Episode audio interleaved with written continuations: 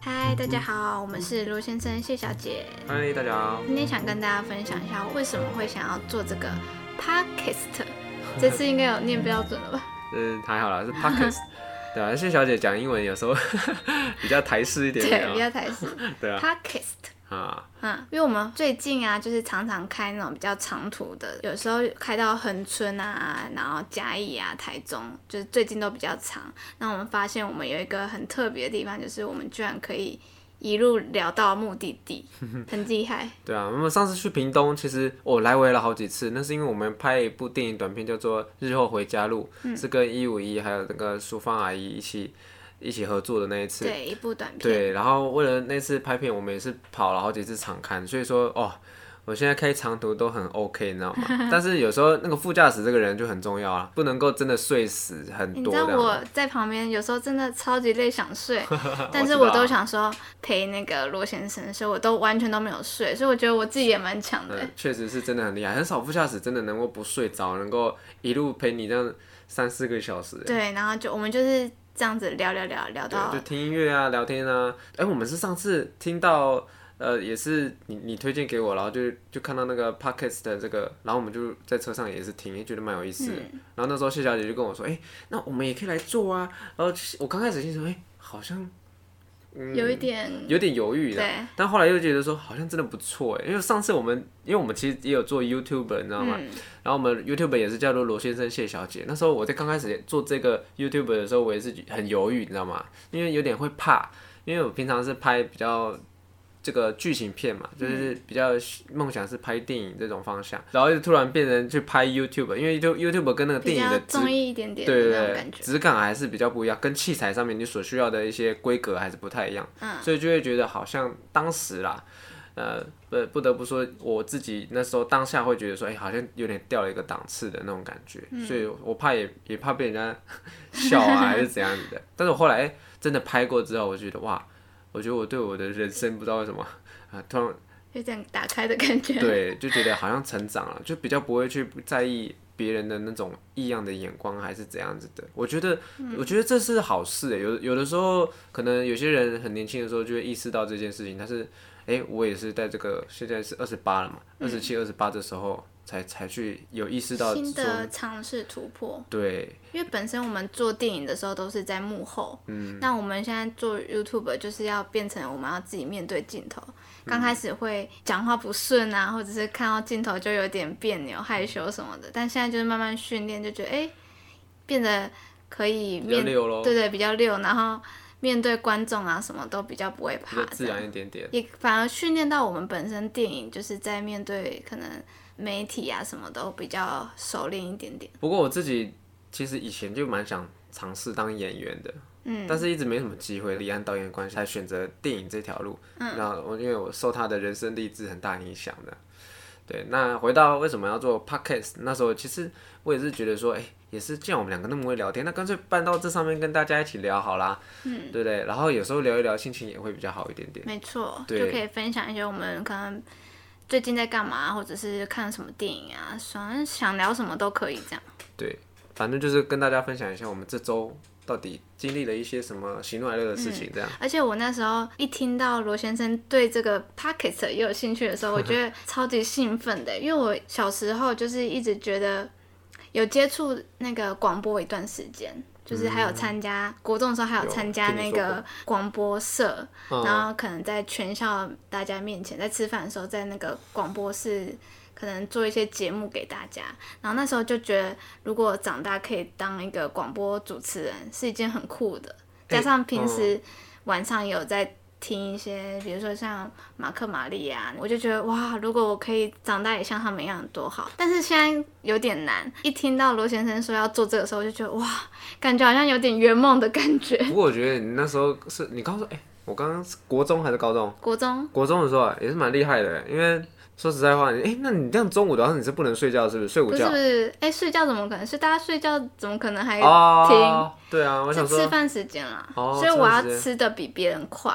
是哦，或者是就是要等，嗯结束之后才能吃。那很累，那纯粹就是兴趣这样啊。有没嗯有有没有什么嘉奖啊，还是什么的？没有，就是纯粹就是我们那个社团的一个小活动这样子，好酷哦！国中都没有经历这种事情。而且还有去真的是嗯、呃附近的那个电台有去里面参观什么。哦，就有老师去介绍，去你们让你们去看看这样。嗯，对啊，哦，那时候你看到那种电台，你应该觉得很不错吧？就是很像我们那种录音室有没有？然后它很多那个轨道当一关，就是可以往上的那种，然后你就会想要去摸摸看这样。哦，对啊，然后有那个麦克风啊，然后就是真的跟那个外面的那种感觉一样。蛮酷的。我这个人倒是没有什么广播梦。对，对啊，因为我们那时候身边朋友都有在接触这个，我就觉得哇，如果可以，真的还蛮有趣的东西啊，嗯而且现在神秘的感觉。我觉得真的是多亏现在这个自媒体的时代，才让你达成这个梦想，在这边现在哎、诶跟大家聊聊，真的不太一样。真的。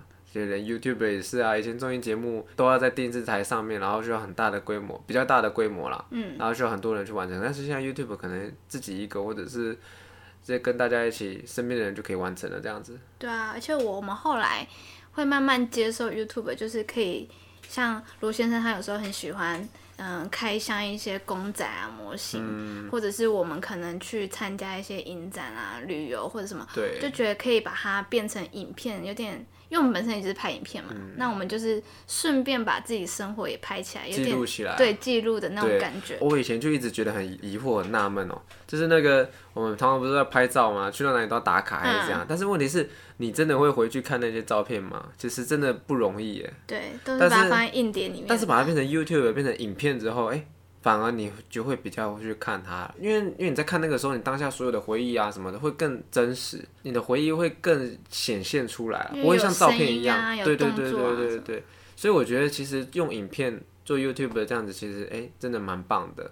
嗯会让你记得说哦，原来我前一年或者前两年有做过这些事情，然后哦当下的一些细节啊，跟一个阿妈这边聊天什么都都有记录下来，那感觉很很妙。嗯，对，再回头看，就是哎、因为我们已经做了差不多一年了，嗯回头看又有点哎、原来我们之前也有经历过这些，有时候真的会忘记啊。嗯，我是觉得说，像我之前跟你讲的嘛，以前就是现在可能大家追的赛，我跟你讲，以后未来这个真的大家都是比那个影片，人人都会剪片，对，而且我相信那个剪片技术会越来越越来越方便了。嗯，其实现在真的方便，而且手机就可以拍，相对的就会很好。最近《鬼灭之刃》蛮红的，哦，对真的，哎、我现在超爱《鬼灭之刃》，就是那种晚上睡觉前都要看一下他嘛。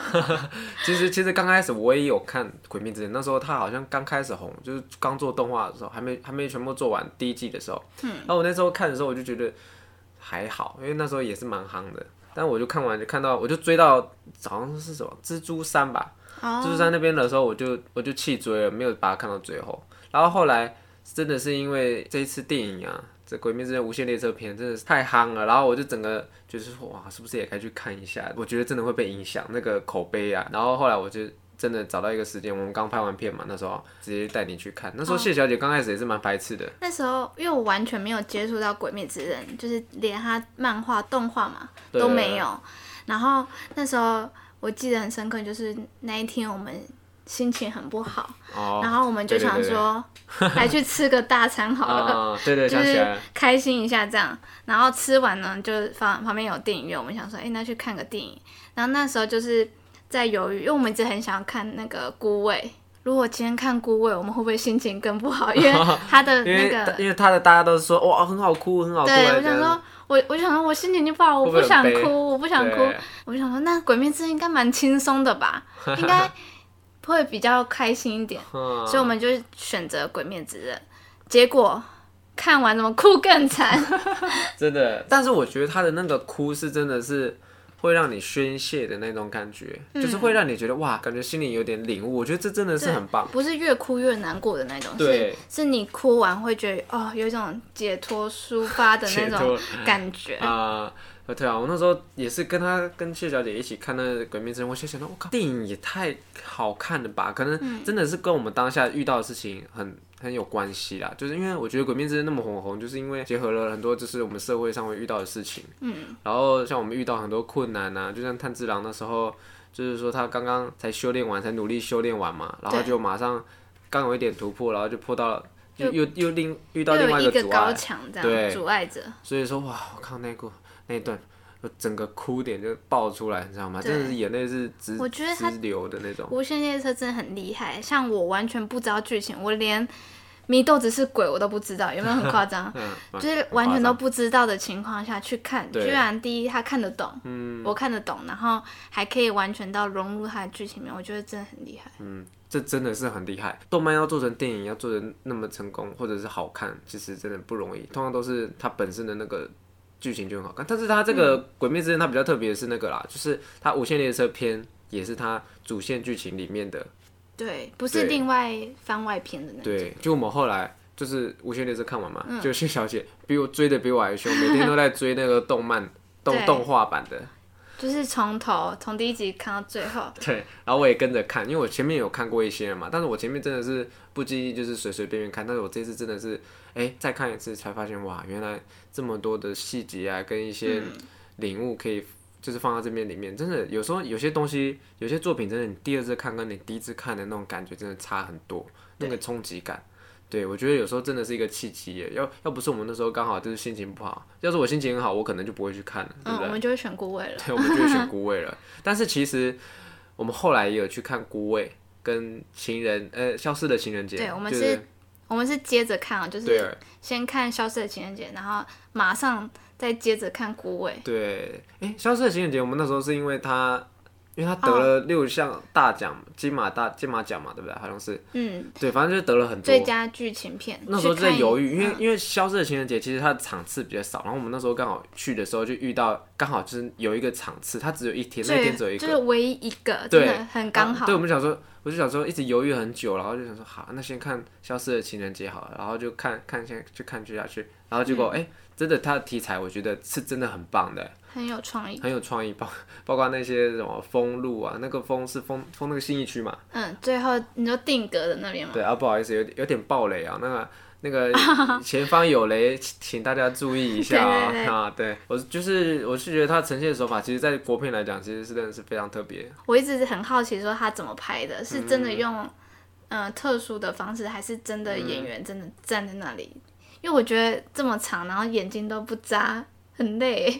哦，真的很厉害，我觉得那搭配，嗯我觉得不止搭配啊，所有的演员那个把所有这些定格有点对啊，动作，然后真的蛮厉害的。整个表情都要一样。重点还是他所有的剧组那个调度啦，嗯对，幕后人员也是很屌。哎、不过不过你看完《消失的情人节》有哭吗？嗯，没有，但是他最后就会忍有点暖暖的那种感觉。啊、而我觉得我觉得蛮适合那种，呃，谈恋爱的年轻小伙子去看。要要准备谈恋爱，有点暧昧的那啊种感觉，对对对，我觉得，哎、谈恋爱中或者是失恋的，反正跟恋爱比较有关系的那种，就是你你如果说人生是处在这个时期的话，我觉得非常非常适合去看。勇敢去追爱之类的。因为有的人，因为我看网络上就是很多人留言也说，呃，很好，就是后面也会哭这样子。因为我自己看是没有到哭了，但是就觉得、哇，这个题材很特别，很还蛮有趣的这样。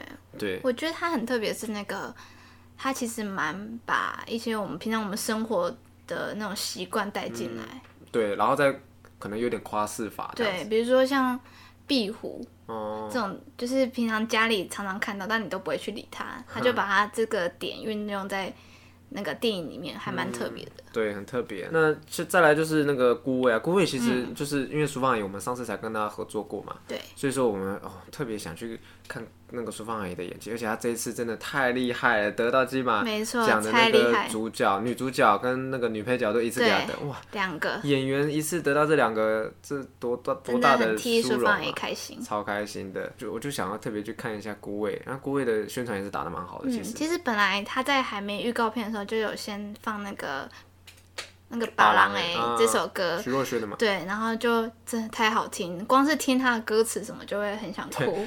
我我刚开始其实对巴郎也还好，那个因为谢小姐一直在我旁边放，你知道那个放是无限轮回的那种放，你知道，然后我就在旁边，因为我有时候我有时候也要工作，然后在旁边一直听，然后他就是跟我讲说，哦，我结婚的时候也要放这首，也要这首放这，然后我就说好哦好哦，有时候别哎、真的很奇怪，人有时候很奇怪，有时候别人越激动，你就会越觉得哦哦哦哦哦那样子据点，你知道吗？但是后来我自己真的真的去看那个孤位的时候，我就很期待这个把郎哎能够放出来，嗯，就有没有？你你你就是知道说这个片尾曲它一定会放出来嘛？我觉得我放出来的时候真的很感动，感觉对。然后淑芳阿姨的演技，不要说淑芳阿姨，我觉得这个里面所有的真的是看所有的那个女演员们的飙戏，对，整个大集结哦，超过瘾的，很过瘾，很过瘾。然后有有几段，哎，我不过我自己是没哭，但是有有几幕就是有泛泪是真的，但是没有到这个《鬼灭之刃》。无限列车篇那么哭的那么惨，但是它整个孤味的剧情我们还是蛮喜欢的，是真的，我我是有哭啦，就有几幕就觉得哎，真的是融入在他的那个角色女人跟女人，哎，对啊，我也是，像我是男生嘛，男生去看这部片也会感受到很多女生的一些细节跟这个女女人的心思，还蛮厉害的。对，而且他的。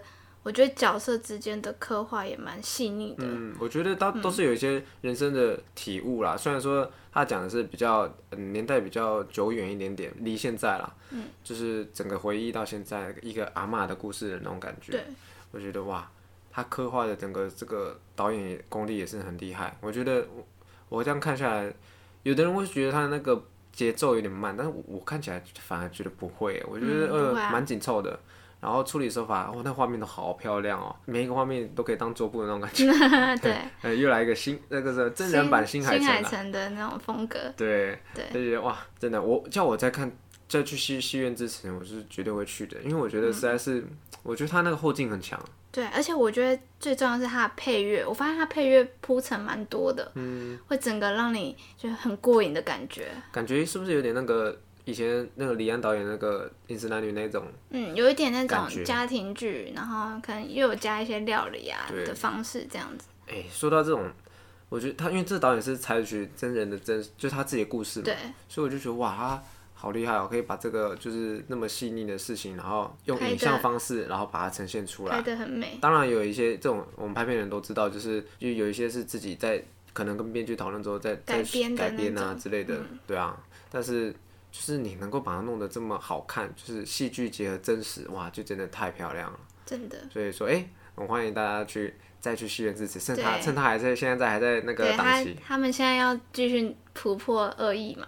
不，这是吗？他们现在要突破二亿。对他们现在目标二亿。他现在已经突破一亿，也是今年二零二零年的这个国片第一个突破一亿的。对，大家要记得去支持淑芳阿姨。超厉害，淑芳阿姨。不过淑芳阿姨第二部影片那个，呃。亲爱的房客，亲亲爱的房客那部我就还没去看，那个可能之后真的会再找时间去看啊。我觉得今年国片真的是大家都很强啊，嗯，还蛮精彩的，真的。这三部看下来啊，其实我自己有感觉的还是《鬼灭之刃》，是不是蛮特别的？哦，哎，对，那这三部比起来，如果说是给我自己排名的话，我也会把。无限列车摆在第一，孤味摆第二。嗯，为什么会把孤味摆第二？因为主要还是因为我还是比较喜欢人与人之间那个细腻的情感，加上那个淑芳阿姨，就是可能我也是蛮吃老人这一套的吧。就是我就觉得哇，看到老人的一些回忆啊，我就觉得很有点心酸的那种感觉。应该说孤味看的时候会有一点那种。好像每个人家里的那种影子的感觉，会想起可能家里一些曾经发生的事情啊。我觉得或多或少都会有经历过这些家人之间的一些这种复杂的关系啊。嗯。只是我们都埋藏在心里面，因为孤味，然后哎，又唤醒了我们这些比较有点心酸的这些记忆，这样子。嗯。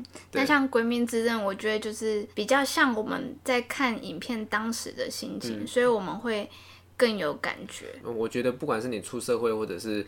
学生时期都会经历到很多难关嘛，都会像炭治郎一样，要一步一步去闯，一步一步去弄，然后有时候就现实就是这样，哎，你再再努力，下一步也被挡住的那种感觉，就哇，就很写实啊。我那时候在看的时候，尤其是他最后不是对着那个上玄上玄三上玄三对一窝座，就是一窝座要逃出那个他在吼啊，是吧？他要吼说：“大哥还是最强的，你们你们太卑鄙了！明明就是我们是人，你们是鬼，都要在你们最优势的时候打仗，我们还会手脚也会断啊！你们都不会怎样的，反正就整个你们太卑鄙了。那段我整个就觉得心很揪，就觉得。”他讲的每一句话，或者是他后来在跟那个岩柱在讲话的时候，都觉得很像在帮我讲出来的那种感觉。帮你吼这样子。对，所以会有点那种感同身受啊，站在 他的那个角度想，所以那那几场我真的是爆哭到不行，那个口罩整个都是湿的。那再来就是第三名，消失的情人节的话，我就会觉得哦，它题材还不错，但是有些地方我会稍微会觉得，哎，不知道为什么觉得有点慢了一点点。大概也知道它要呈现的是什么，但是整体来说，我是觉得是一个很有趣的，因为它好像题材也是设定比较是喜剧类型的嘛。对对，它前面其实蛮好笑，好笑的地方真的蛮多的，对，比较戏剧张力蛮够的。确实，对，反正郭伟有些地方。呃，观众我在笑，我自己都没在笑。嗯，对，我们看的那一场，对，观众一直笑。对，观众一直笑。那但我们两个可能也是比较偏向喜欢这种比较温情，对，温情家人之间的这种事情，对，对，比较重感情的这一块。情人节还是比较偏向爱情这一块。嗯，不过我觉得他那个设定在那个邮局里面还蛮酷的，因为我们常常都会去邮局，但我们都不知道里面会什么方式啊，记记录什么的之类的，对。所以我是觉得说，其实不管怎么样，其实排名也只是我们自己个人的一些小，是我们当下当下看影片的感觉，也不代表什么。对啊，但是就是说，其实我觉得这三部都是非常好的电影，因为就是你看完都会带给你很多一些感悟。嗯，我觉得一部电影有这种感悟是最重要的。所以这三部电影非常推荐给大家，有空一定要去戏院支持哦。嗯，那这一次今天就是我们。简单的一些对我们这个礼拜的这个分享，希望大家会喜欢我们这个 podcast 刚开始的这个开场。对，那我们也是就是尝试继续做下去。对，那期待第二集。那在这之间，如果想我们的话，可以先上 YouTube 搜寻罗先生谢小姐，里面有一些我们平常开箱啊，就是生活的影片哦。那就这样啦，拜拜，拜拜。